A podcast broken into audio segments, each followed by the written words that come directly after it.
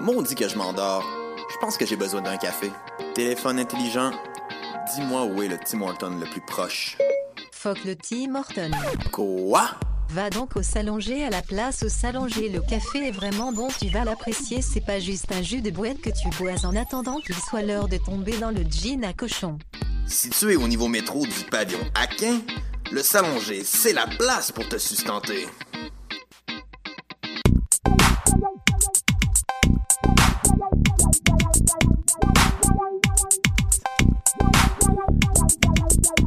Bonsoir tout le monde, bienvenue à Pop en stock, épisode 112. Je m'appelle Hélène Lorrain et ce soir on va parler de Jean Leloup, une figure vraiment euh, atypique et particulière dans le monde euh, musical québécois.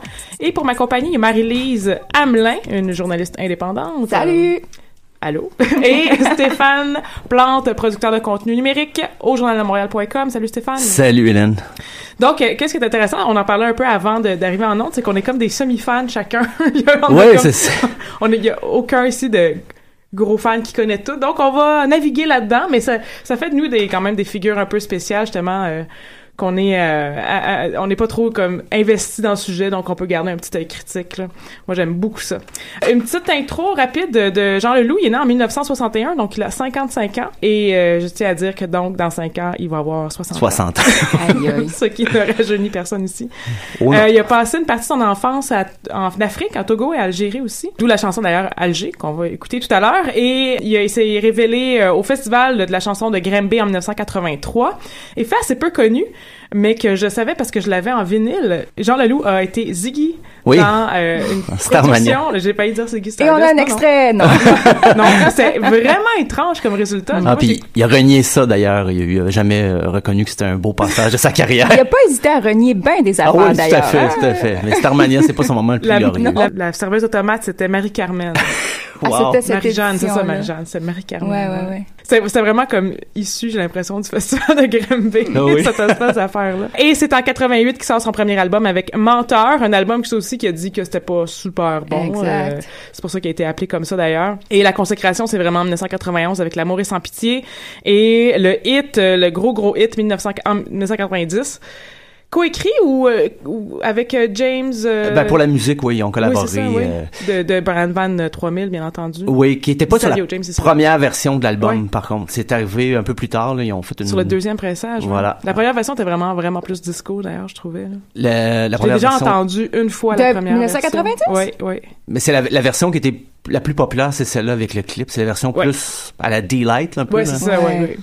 Mais la, avait- la toute première était vraiment plus... Il y avait une version plus rock, là. avec, Ah ouais, euh, non, je me trompe. Donc, il y a peut-être eu trois Disco. versions. En tout cas, il y a eu une première version plus rock avec Ouais. Yves Desrosiers. Oui, tout à fait, tout mais- ça. Mais ça, moi, je l'ai même pas entendu. Je l'ai jamais Ah non, Bien mélangé. Et on a un extrait, non? En fait, j'aimerais ça passer tout de suite en musique avec Alger, parce que justement, ça parle de, l'enfance un peu de, de Jean Leloup, qui commence à se construire un peu comme un personnage aussi, euh, avec mythique un peu. Donc, on va tout on va, ça va être une émission qui va avoir beaucoup de musique, étant donné le sujet. Donc, allons-y avec Alger.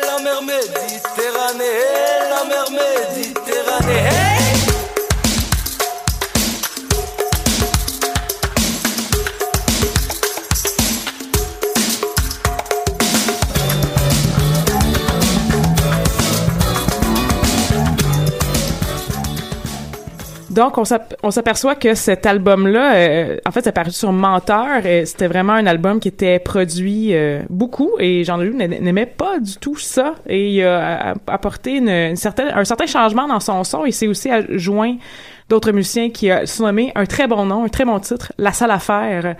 Et Stéphane, c'est de ça dont tu veux nous parler? Oui, ben moi, la salle à faire, j'aimais presque ça autant que Jean Leloup. En fait, j'étais j'étais vraiment fan euh, de, de Brisebois, le bassiste, mais qui était pas le, le pre- premier bassiste, mais c'était Patrick Pellin. J'adorais la salle à faire. J'aimais l'idée.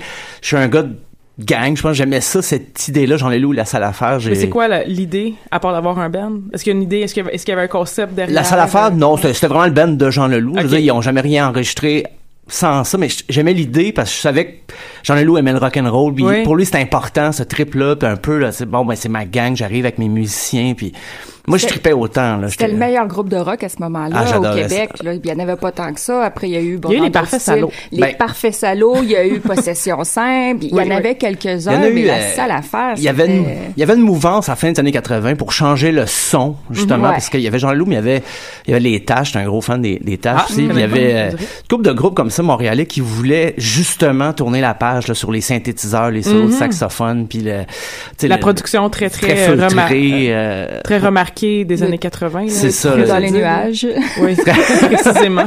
les en- ben c'est ça, il y avait beaucoup d'enregistrements qui étaient faits comme ça avec des, des systèmes MIDI, des, des claviers, des synthétiseurs qui prenaient toute la place. Puis je pense qu'on découvrait ça, on disait ah ben c'est cool, c'est plus simple. Et après ça, on est revenu à l'analogue, euh, des enregistrements vraiment plus là, live avec des, avec des sons plus rock. Et Jean Leloup était dans cette mouvance-là. Moi, ça m'a marqué. Tantôt, on disait que je suis peut-être pas un inconditionnel de la, la- toute la carrière, toute la discographie, mais l'amour et sans pitié, à cette époque-là, oui, j'étais un fan fini. C'est un excellent album Ah, c'était incroyable, tient très bien encore à ce jour. Ah, c'est... c'est- Euh, puis ça faisait partie aussi à l'époque, tournant des années 80, début années 90, de qu'est-ce qu'on appelait la nouvelle chanson. Ouais. Euh, donc il y avait une espèce de, de, de renouveau dans la dans la manière de chanter en français au Québec, à- à- dans la narrat dans, dans le récit là, de la chanson au Québec, bien entendu, t'as les années 60 là, qui sont absolument glorieuses, dans lequel il y avait une espèce de bataille là, entre les chansonniers puis les euh, euh, les yéyés, mais que finalement bon il y avait des petits des fois des petits jabs qui se donnaient mais tout le monde s'aimait bien quand Ouais. même la bataille des deux Guy moi j'aimais les, les, les deux Guy Guy, Guy Latraverse je pense puis Guy Cloutier Je connaissais pas cette expression-là. durant les années 70, il y a eu comme le, le mouvement indépendantiste là, qui a été porté beaucoup par la musique. Années 80, petite drop après le référendum de 80. petite drop, ouais, que tout le monde chante en anglais. C'est ça, puis euh, mais justement à la fin des années 80, ils ont repris le flambeau des groupes comme ça avec Jean Leloup. Oui. Puis pour revenir sur la salle à faire, je me suis rappelé, euh, j'étais sur Saint-Denis une fois, j'habitais pas Montréal là, quand j'étais adolescent, et là j'avais croisé les gars de la salle à faire, je leur avais fait signer quelques, j'avais un, un fanzine sur moi qui s'appelait Méloman, ça existe plus. Euh, c'était avant là, les webzines, là, il y avait pas d'internet, là, en tout cas ou juste à NASA peut-être là, mais Ouais, ouais, c'est ça. et là, j'avais Méloman et j'avais fait signer euh, Gilles Brisebois, Alex Cochard, euh, Yves Desrosiers dans mon magazine, puis là, ils m'avaient Wow. demandé est-ce qu'on est là-dedans? Et là, j'étais déçu de leur dire non, parce que c'était plus alternatif, c'est genre banlieue rouge, des groupes comme ça qui étaient dans le, le magazine, dans le fanzine, et mais je leur avais fait signer, puis Alex Cochard m'avait dit, ben t'es le premier qui nous reconnaisse Ben oui, sans qu'on soit accompagné de Jean Leloup. Tu sais, quand je disais que j'étais un peu fan, c'était ça. T'avais quel âge à peu près à cette époque-là? J'avais 16-17 ans. Ok, ouais, c'est. Fait que, ouais, ça, je sais. c'est- Non, non, c'est cool. C'est pas trop jeune, c'est pas trop vieux, c'est comme. Mais j'étais fan. C'est l'âge où tu vas avoir des, des shows, t'achètes des Ben oui, t-shirts. avec puis, raison, euh, c'était bon. T'essaies de voler des setlists, puis Ouais. euh, c'était ça. Là. Voler des- Ah, ouais, Ok. Ça, j'avoue. enfin, Un peu fan, un peu, juste un peu. ouais, c'est ça. Mais c'est ça, genre, finalement, cette incarnation-là de, de Jean Leloup euh, après Menteur, puis av- avec euh, La Salle à faire, a tellement une importance pour la Ah ouais. suite des choses. Je- on, on a parlé de la, la consécration de Jean Leloup au dernier gala de la disque, il en a reçu vraiment beaucoup Ah de, oui. de Félix, mais c'était euh, c'était in the making, là, parce qu'il y a tellement fait pour l'industrie de la musique au Québec. euh, Oh, oui. C'est- j'a- J'avais trouvé ça long, moi, entre l'amour et sans pitié et le dôme. Je Oh, trouvais ça cinq- Six insupportable. ans, six ans. Et je, je l'avais vu euh, au Barouf sur Saint-Denis, puis je voulais aller y parler, dire qu'est-ce que tu fais là, quand est-ce que tu sors quelque chose, mais j'étais pas encore assez sous pour. j'étais trop gêné, j'étais trop Ouais. fan, euh, intimidé. Et euh, c'est drôle, parce que ça a pris du temps. Puis quand le dôme est sorti, j'étais un petit peu plus indifférent. J'avais, je sais pas, j'écoutais plein d'autres affaires, puis j'ai aimé ça quand même, mais beaucoup plus tard. Je suis pas, j'ai pas Ah, été un écho. Parce que ça a tellement. Moi, je vois deux consécrations dans la carrière de Leloup, le- Dôme et euh, le dernier à Paradis City, Mm-hmm. où vraiment, et, et c'est drôle à chaque fois, je le disais, c'est un pattern. Il y a eu six ans avant Ah, ces oui, albums-là. C'est sûr qu'ils étaient très attendus, mais je pense aussi que c'est c'est c'est des bons albums. Ah oui, tout fois, à fait, là. Célébrés par la critique. C'est dans l'état d'esprit que j'étais j'étais moins fan à ce moment-là. J'étais, j'écoutais des choses, c'était plus éclaté, plus euh, Mm-hmm. diversifié. Donc, quand ça a sorti, c'est- ok, c'est correct. Là, Je- mais je, me rappelais de certaines chansons qui avaient joué dans la, la tournée Rock le lait. Avec les vilains pingouins Oh! et les France d'amour. Et c'était les trois. C'était tellement bizarre les, les- la foule dans ces spectacles-là quand on y allait. Je, je pense que j'avais été à Victoriaville et à Sherbrooke les voir et c'était pas Jean Leloup, vilain pingouin quelque part. Les, les gens pouvaient aimer les deux, mais Ouais. c'était bizarre avec France d'amour. Il y avait comme Il y avait un une nouvelle à clash. l'époque, là? Pour, pour rien, euh, j'enlève rien. Euh, ben, très nouvelle, parce que c'était même avant Animal. Animal, Ouais, c'est ça- 84. Ça débutait. 80... Ouais. Animal a été comme son troisième hit, là. Elle avait déjà comme. C'était quoi son premier hit d'abord? Ah, Je me souviens juste. toi, toi qui es toujours là. Ah, Ouais, allez, vas-y. Ah oui, karaoké. Euh, mais c'est vrai que c'était un casting très étrange. Ah. Même moi, à l'époque, j'étais, euh, je sais pas, fin du primaire, mais j'aimais les vilains pingouins, j'aimais la salle à faire, j'a- j'aimais pas vraiment euh, France d'amour, puis je- mais je voyais pas le rapport. C'était trois, étrange. déjà là. Mais, mais ce qui était aussi étonnant, c'est que Jean Leloup avait toujours refusé de faire de la pub, que ses chansons Oui, soient oui, à- oui. Et là, ça se Ouais. rock le lait. Ouais. J'a- J'avais, ok, c'était les producteurs, Laetitia, c'est peut-être pas une marque ou quelque chose, ça m'avait étonné. Mais le show, le show était quand même bon, là. Mais le, le virage était déjà fait vers le dôme, les chansons étaient beaucoup plus longues, des jams Mm, beaucoup ok, ouais, plus ouais. longs. Puis euh, on n'avait pas décroché, mais l'album avait été long à sortir, même après la tournée Rock le lait. Puis même s'il Oui. jouait Faire des enfants dans ce show-là, il jouait, euh, je pense qu'il jouait Fashion Victim, il jouait déjà ces chansons-là dans deux ou trois ans avant que le dôme sorte. Fait que quand l'album est sorti, je- j'étais pas, mais je l'ai réécouté après, j'ai fait, ah ok, ouais, ouais, c'est vraiment un bon album. Là. Puis je l'ai fait passer quand j'étais DJ. Edgar, j'adore cette chanson-là encore. là. On va la faire jouer, mais pas tout de suite. Ah, oh, excusez-moi. Ouais. Moi, je suis vraiment pas bonne pour garder euh, les secrets. Donc, euh, on va, on va, on va écouter en fait pour le moment la, chanson titre L'amour et sans pitié, qui est une. euh, quand on pense au gros succès de L'amour et sans pitié, on pense à 1990, on pense à Isabelle, Cookie, mais on oublie tout le temps L'amour et sans pitié, qui est excellente, là, Ah qui, oui. qui channel complètement son côté franchouillard, Eh euh, oui. Et ce désagréable. Ouais, ce ce vidéoclip, vidéoclip. j'adorais ça. Oui. Donc, L'amour et sans pitié.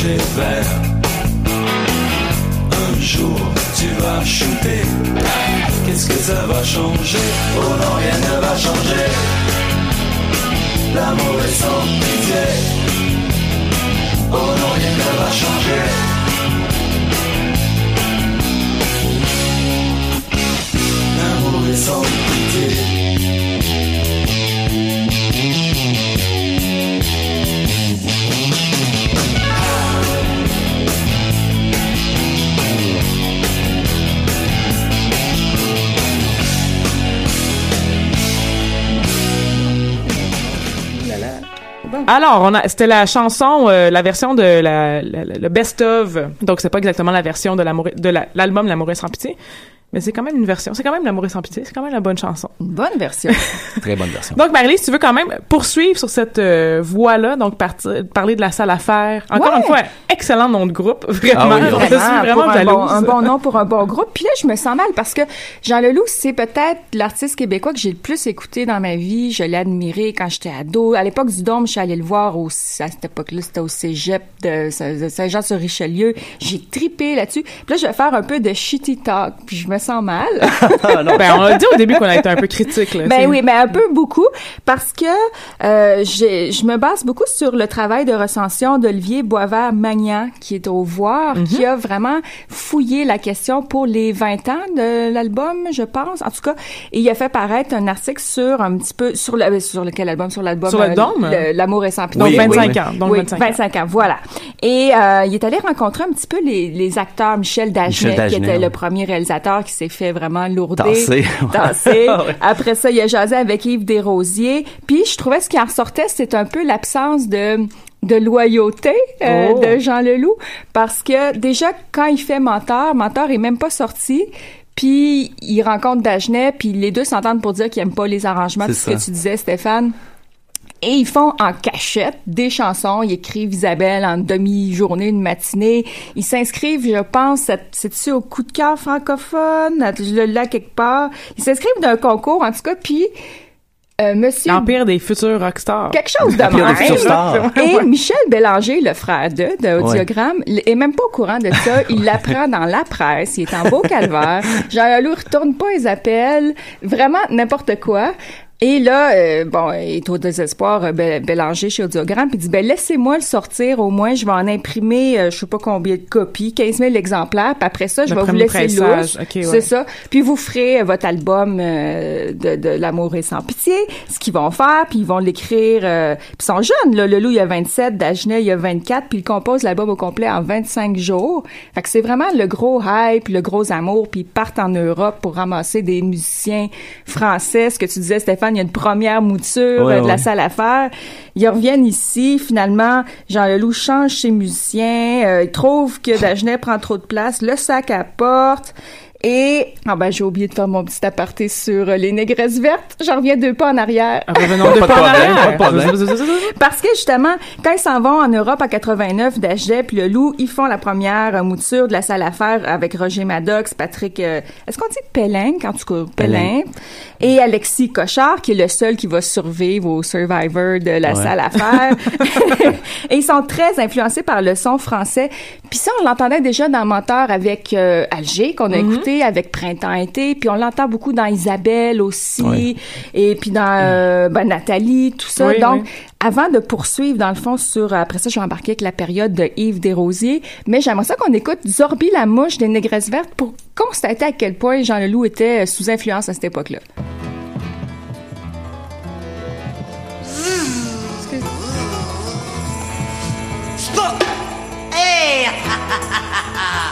Vous me reconnaissez. C'est moi?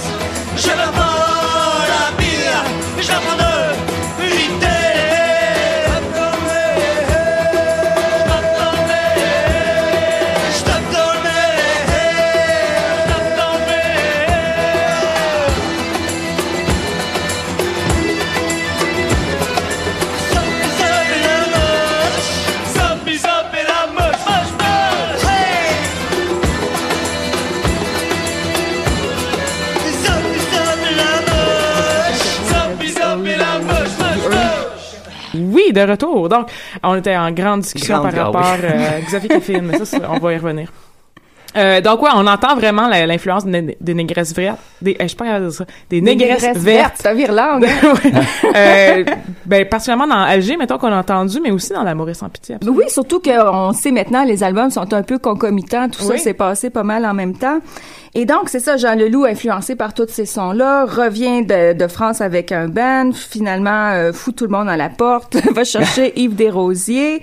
Est-ce que t'es au courant, est-ce que vous êtes au courant si Yves Desrosiers avait une, était déjà connu, comme comment Jean Je Leloup pas connu? ça. Il avait joué dans Les Tâches. Ah oui, tantôt, c'est vrai. C'était pas le premier guitariste des Tâches, mais à la fin, c'est lui qui joue de la guitare. Puis même euh, sur YouTube, on peut le voir à Garden Party, l'émission. qui joue, il joue de la guitare pour les Tâches.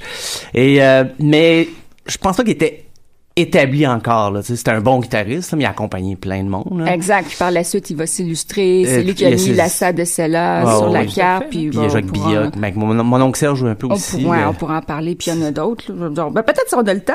Mais c'est ça. Et puis là, finalement, il faut tout le monde à la porte, je le disais. Puis là, c'est- finalement, c'est la seule affaire. Il y a Gilles Brisebois, François Lalonde, Alexis Cochard qui a survécu.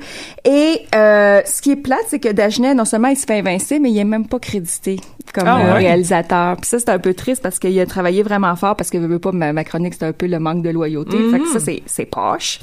Et, euh, et là, il repart sur une chire, Jean Leloup, puis il veut retourner en Europe. Puis il appelle sur un high, euh, justement, euh, Desrosiers pour y compter ça. Puis Desrosiers, il dit, ben non, tu sais, c'est pas un bon timing. On vient de rentrer en guerre, là. C'est la guerre euh, du Golfe à ce moment-là. Puis Jean Leloup est même pas au courant. Tu sais, il est un peu comme déconnecté. Il se met à faire des recherches. Puis là, ça, ça vient le chercher, puis ça l'impressionne. Puis c'est là qu'il écrit Oui, 1990 c'est ça qui est une, qui va de devenir un méga hit, pas juste ici, mais en France. Oui. Il va même se re- retrouver chez Michel Drucker avec ça. Puis là, c'est la grosse affaire. Puis il se prend Drucker, déjà... Oui, sérieux, là? Drucker, Jean Leloup What? Drucker avec 1990. Et lui se voit, mais là... Ploup, ça retombe le succès avec l'échec du deuxième single lancé là-bas qui est Isabelle ça pogne pas pas en toutes les trompettes euh, Non. ça pogne pas. Donc il revient ici euh, la queue entre les jambes pour faire la tournée rock le Rock le avec les Pingouins et France d'amour mais ici au moins c'est le succès est bien lancé. Mais ce que Desrosiers disait dans le fameux article du Voir aux journalistes ils- ils après on a essayé de faire un autre disque avec Jean mais ça a pris énormément de temps avant que ça mène à quelque chose. Il a changé de musicien 15 fois. Encore une fois on change un musicien on change un. Et la salle à faire se sépare officiellement fin début 93 début 94 et quand finalement le dôme sort Desrosiers euh, dit c'est drôle parce que quand j'ai écouté le Dôme deux ans plus tard, je me suis rendu compte qu'il y avait quatre ou cinq chansons qui avaient été gardées de nos sessions, comme euh, Edgar et Faire des enfants. Ah, Donc Jean ok. Leloup, pas juste volage, mais un peu voleur. Donc j'ai pensé qu'on pourrait peut-être écouter Edgar à ce moment-ci et euh, rendre euh, hommage à la salle à faire et Yves Desrosiers à qui de droit.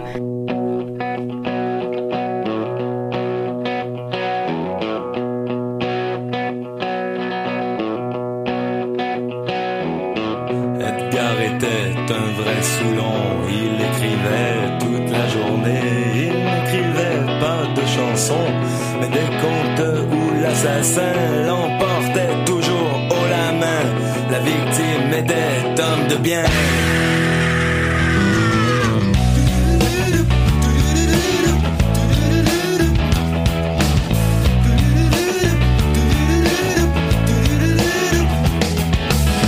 Le soir, Edgar de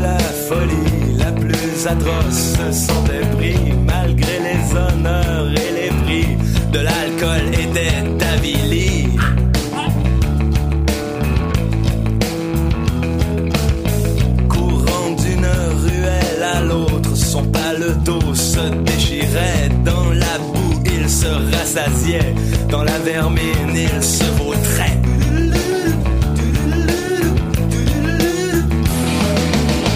À boire, à boire pour mettre Edgar, à boire, à boire pour le génie.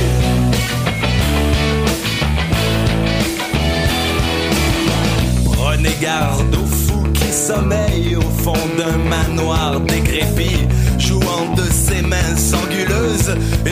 de Chopin. D'une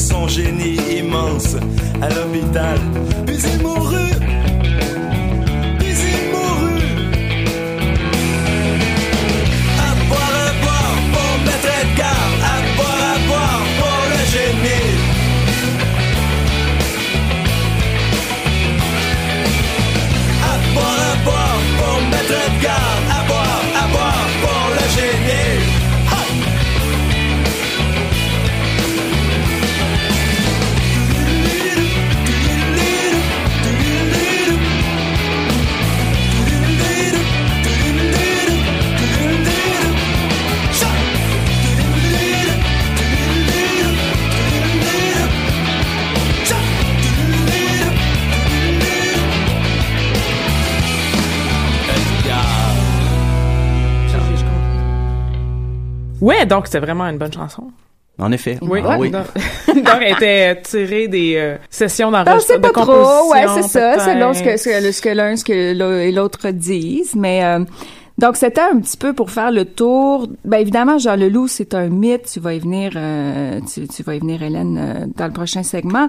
Mais c'est sûr que on se fait pas tout seul. Puis en fait, il y a un talent, c'est qu'il a toujours bien su s'entourer, S'entourer, même voilà. s'il manquait peut-être de loyauté. Ça, c'est mon jugement euh, fort subjectif. Mais bon, euh, Dagenet puis Des- euh, Desrosiers, c'est pas non plus des gens qui ont pas eu des carrières intéressantes par la suite. Ils sont pas en reste. Euh, Yves Desrosiers, on le sait, c'est lui qui a beaucoup contribué à faire connaître la Sa de Cella. Il a réalisé, euh, je crois, son, seulement son premier album, par contre. Seulement le Laïo- premier? Je suis pas certaine. Yeah. C'est à vérifier. Oui, c'était tellement bon. Et puis, dans les années 2000, il a travaillé avec Rufus Wainwright, avec Richard Desjardins, Sarah McLagan, Pierre Lapointe, et je pourrais continuer. Il a vraiment eu une Ah ouais. carrière euh, intéressante. Tellement qu'il a peut-être pas eu le temps de sortir tous ses albums à lui, parce qu'il en a Exact. sorti euh, Oui. sur Audiogramme. euh, il a pris le poète Vysotsky aussi, qui avait adapté les textes en français, un travail de moine, aller prendre quelqu'un qui connaissait le russe pour traduire des Wow. poèmes, et il a fait des chansons. C'est un projet super ambitieux, mais qui a Et de peut-être... cœur. Et de cœur. Oui, oui, que, oui.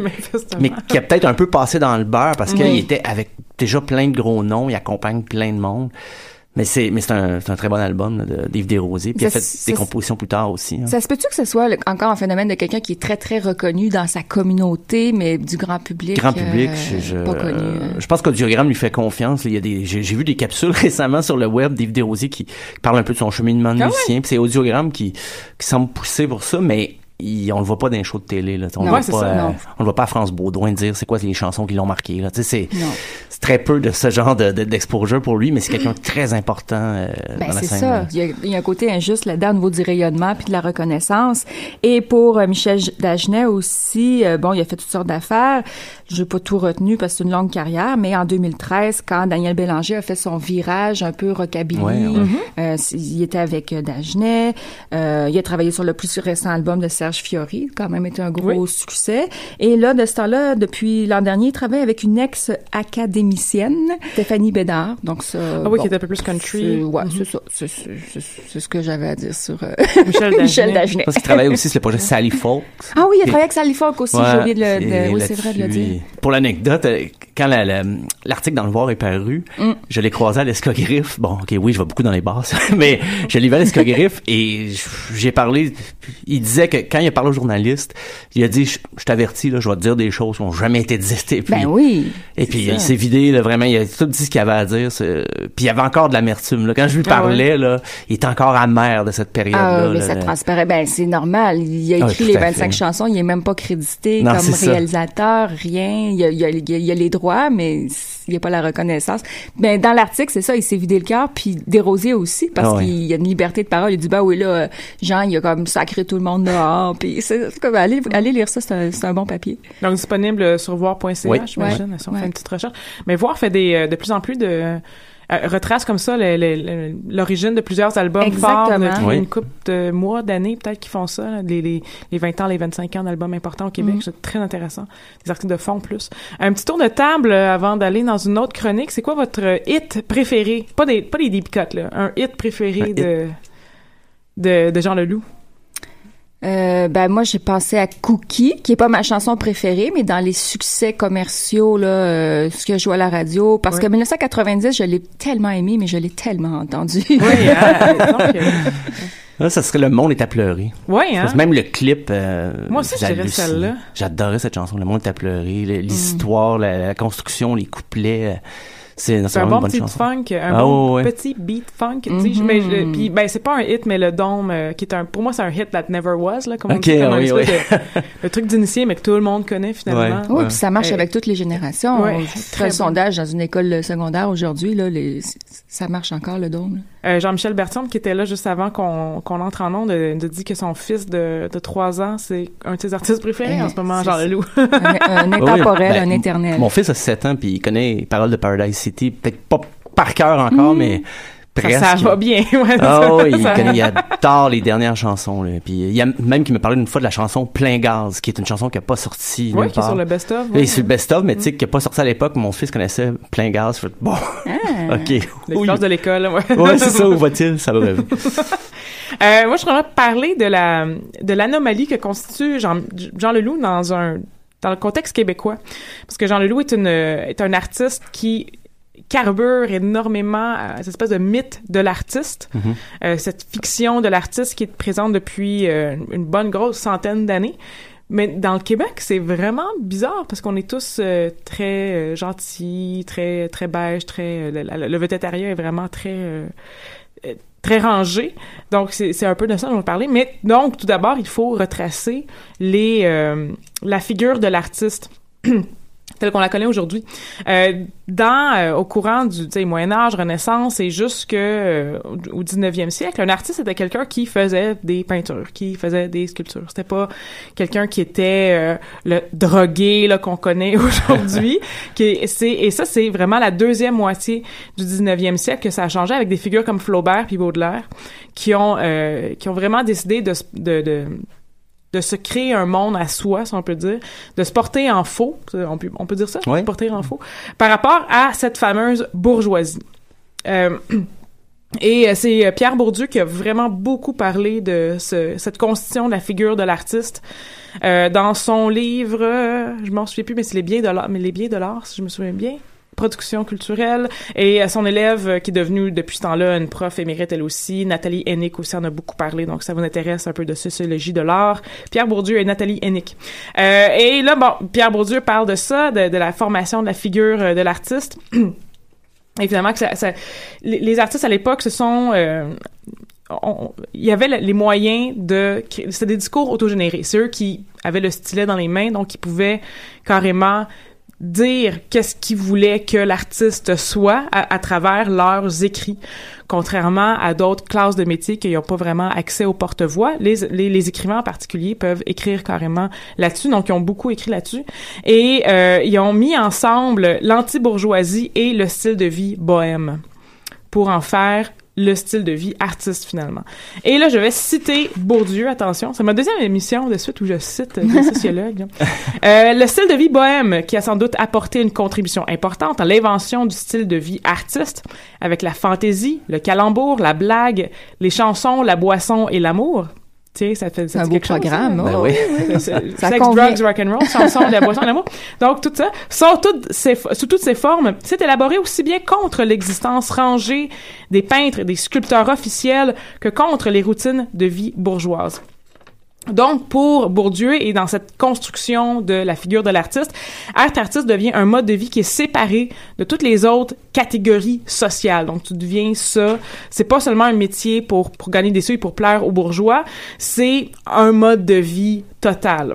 C'est plus un métier qui vise à produire du beau pour plaire aux classes dirigeantes ou avoir leur aval. C'est, euh, on est un artiste 24 heures sur 24. C'est un statut en soi, là. C'est quelque c'est ça, un chose. statut en Ouais. soi. Pour eux, être contre les bourgeois, c'est nécessairement être contre le faux, parce que des bourgeois, des bourgeois sont faux. Donc, ça, et ça, c'est un discours qui, je trouve, qui porte encore aujourd'hui. On dit, euh, Bourdieu parlait de, de que les bourgeois à l'époque étaient considérés par les écrivains, bien entendu, par les écrivains qui ont qui ont créé ça, comme des parvenus sans culture, euh, tout entier placé sur le signe du faux et du frelaté. Euh, et donc, euh, c'est vraiment important de considérer les bourgeois, les, les- la classe dirigeante finalement, comme des euh, ça, des parvenus qui connaissent absolument rien. Question de se créer comme les artistes finalement, c'est des personnes qui sont supérieures malgré leur leur style de vie un peu euh, débauché mais sont Il y a une quête supérieurs. d'authenticité qui persiste là, dans le temps et puis Ouais. se crée en, en réaction finalement au manque d'authenticité. Oui, c'est ça, auquel on associe les dirigeants. Mhm. Puis ça, il y a encore plein, il y a toute une suite finalement de caractéristiques qu'on retrouve encore et j'ai pas juste l'impression, là, Jean Leloup s'inspire vraiment beaucoup C'est l'incarnation de parfaite ça. de tout ce que Ouais, tu viens de ça. dire. Donc une indépendance d'esprit, donc ce qui va avec une, cer- une certaine rébellion, euh, l'authenticité, la quête de, de, de vérité, et aussi la vérité comme l'artiste comme révélateur de la société là, c'est comme le miroir de la société. C'est complètement faux, mais ça ça va être une c'est une autre discussion, mais mais euh, mais ce, ce mythe là persiste, cette construction là vraiment est extrêmement importante. Euh, L'originalité qui est toujours très importante chez euh, euh, dans la construction de l'artiste, les plaisirs hédonistes, les présences de drogue, une certaine indépendance financière ac- acquise, Dieu sait comment. Ouais, Euh, ça reste les... ça, là. Ben ça, euh, c'est ça. On pourra en parler là, du rapport de Jean Leloup à l'argent, Oui. euh, parce que des fois, il, bon, il va dire qu'il y en a pas, qu'il gère n'importe comment, puis après, oups, il, il, il apparaît quasiment comme une figure euh, de businessman. Puis tu dis, quel est le vrai Jean Leloup? Ben probablement un peu des deux, parce que c'est une construction, un personnage Oui. aussi, son affaire, là, son côté très. Est-ce qu'il est aussi flyé que ça en tout temps? Est-ce qu'il est complètement euh, tu sais, des fois, il était comme un loose cannon. là. Ouais, ouais. Euh, Ben souvent, en entrevue, il a dit, moi, je veux pas me payer des REER, puis je veux pas m'acheter une maison. Ouais, il dit ça. Si j'ai un peu d'argent, je vais partir. euh, je vais- 60 ans dans 5 ans. wow. Ouais, mais c'est vrai, c'est euh, au Québec, on a le système des subventions qui donc empêche les artistes d'avoir d'être tributaires d'un d'une personne qui les paye, donc d'un patron à quelque part, mais euh, ça se fait au prix de, de, de devoir remplir plein de formulaires, de, de devoir mettre sa carrière dans les mains d'un d'un d'un gérant, d'une gérante euh, et qui, qui peut profiter de nous. Non, donc c'est même si in- indépendant entre guillemets, vous le voyez pas à la radio, mais indépendance financière, c'est ça, acquise Dieu sait comment. Euh, souvent, ça va donc indépendance financière peut-être euh, des fois très précaire, donc pauvreté, rock'n'roll et pauvreté. Hum, bonne chanson. Euh, oui, très bonne. Euh, il y a aussi des questions de dans, la figure de l'artiste, des questions de, de damnation, de malheur, de d'être un peu maudit, d'avoir des, des problèmes de santé mentale aussi qui viennent. Euh, Jean Leloup, on, on ça- durant les cinq, moi j'ai déjà entendu, j'avoue que c'est plus de l'ordre de rumeur, mais je pense que c'est quand même semi confirmé que souvent, ben les- la pause à tout le moins entre l'amour et sans pitié, puis euh, le don, parce qu'il y avait vraiment des problèmes euh, de consommation. de consommation. ça On a, on entendu bien. la même chose. Oui, oui. Euh, et finalement, et ça peut-être c'est arrivé plus au 20e siècle, mais la, figure de l'artiste comme une espèce de fiction incarnée, un, mythe avec lequel on joue constamment, on performe la performance à tout, le- temps. Donc, on joue les artistes jouent le jeu de l'artiste. Et ça, ça peut être euh, jusqu'à des, euh, jusqu'à un chemin quand même assez extrême, mettre en scène sa propre mort d'artiste. Mm, ce que Jean Leloup a fait On avec est, Exit oui. et le Jean Leloup Big Band en 2003. Avez-vous compris? Moi, moi j'ai, j'ai perdu le fil dans les années 2000 avec Jean Leloup. Peut-être aussi. on va y Non, revenir plus tard, là, mais Mm. je, j'ai comme décroché à ce moment-là parce qu'il m'a énervé. euh, le Ben, spectacle sur les plaines, tu t'en vas là? OK, parfait. Ouais. Ben, c'est donc là, j'ai j'ai bien parlé de, de la figure de l'artiste et je pense qu'on est tout à fait d'accord que Jean Leloup incarne énormément, c'est vraiment channelé ce, ce- ce- cette figure de l'artiste construite dès le la, dès la fin du 19e siècle, donc le plus de le plus de 100 ans. Et mais au Québec, il y a il y a ce vedettariat très familial. Il y a il y a Véronique Cloutier. Je sais pas comment mais qu'est-ce qui est représenté les par aime. Ben oui, on les aime. Mais c'est ça, on les aime, puis tout le monde est tout le monde est gentil, puis tout le monde est est euh, c'est ça, il y, a pas de mauvais mots qui, qui se disent.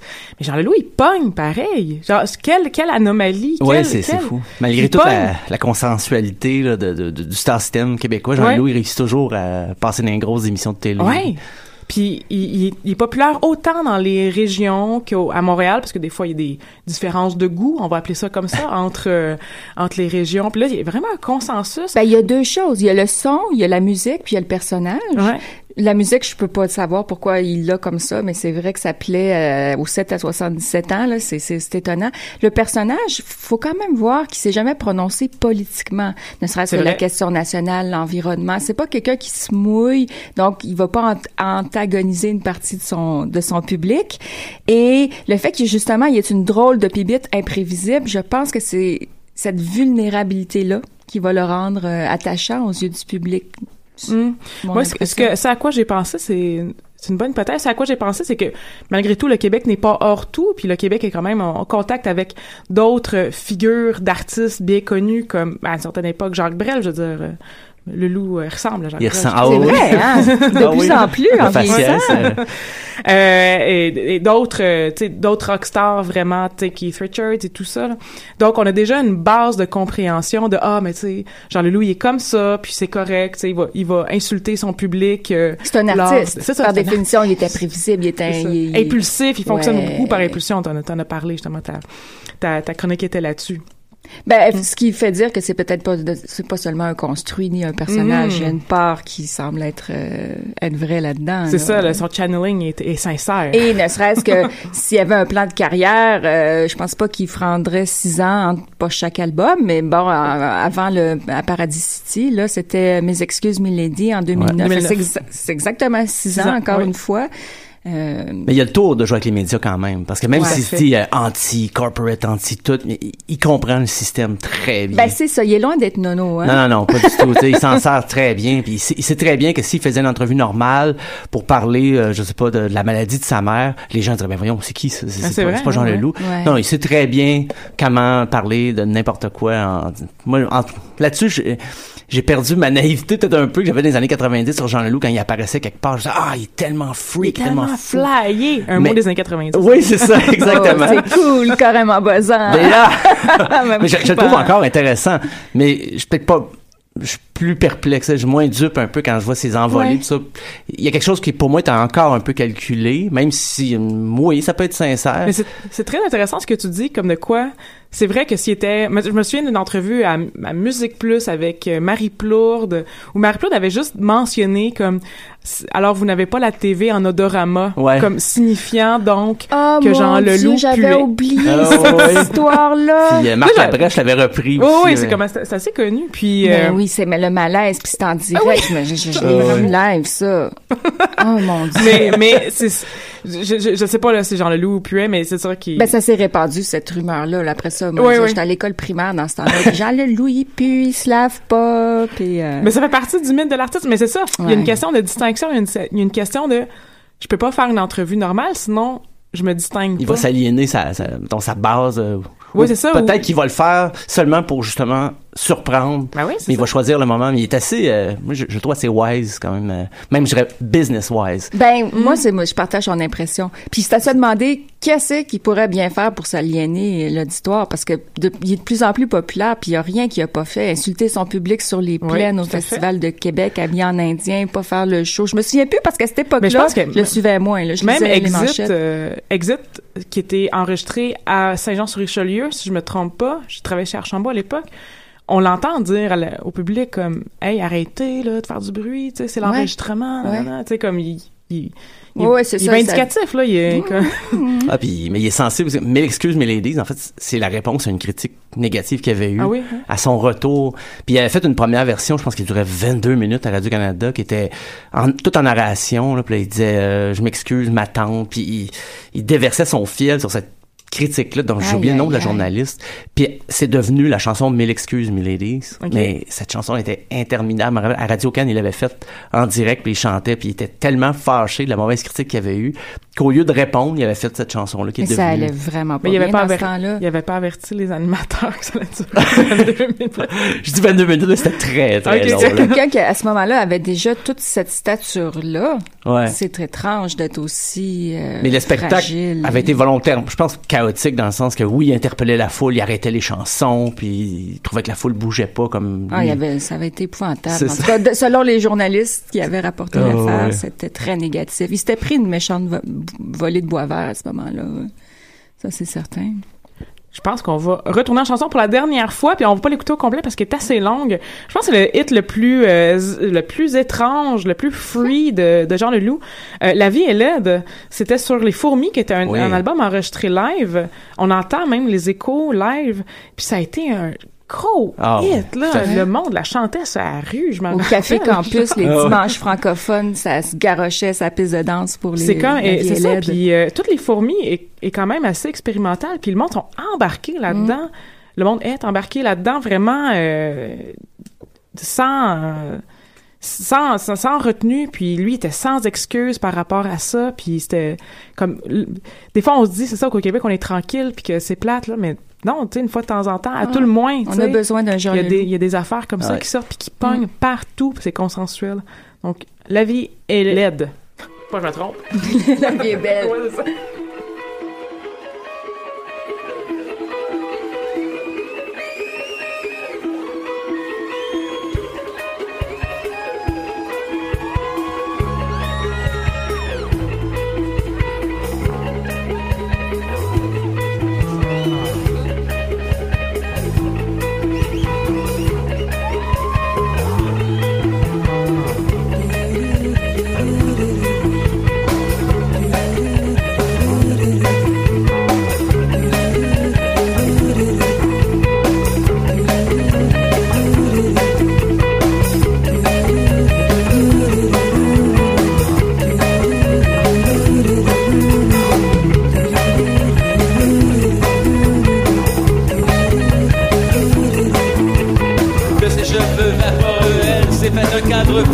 Où son visage se détache de loin en loin mystérieux.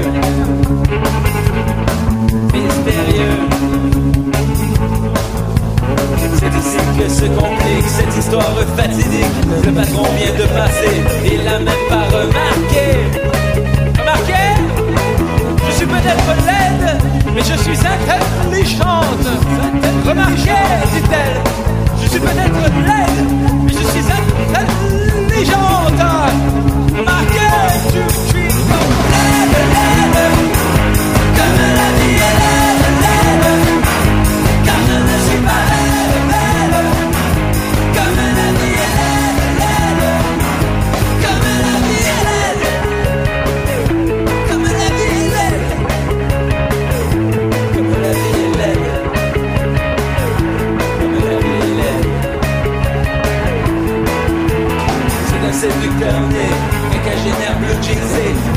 les mariés, comme les films à la télé.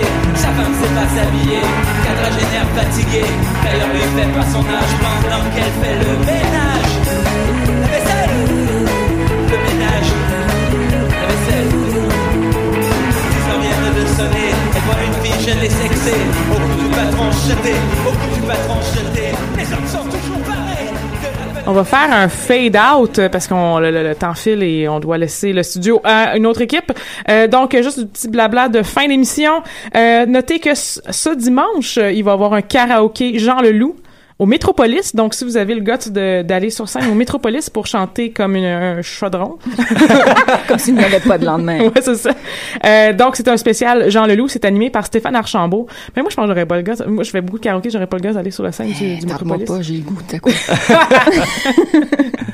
Euh, à noter aussi, il y a une fan page très intéressante sur euh, Facebook qui s'appelle Ministry Dead Wolf. Si vous vous intéressez à l'histoire de Jean Leloup, donc euh, c'est toutes des archives de Jean Leloup où on peut euh, le voir notamment à Allo Boubou. Ça doit être très très drôle. Et très malaisant. Euh, et boy, Euh, l'émission Beau et Chaud. On était à l'époque euh, Ben Ezra, qui était le talk show de Sonia Ben Ezra. On peut voir, je pense, des, des, des images aussi de la tournée Rock le lait.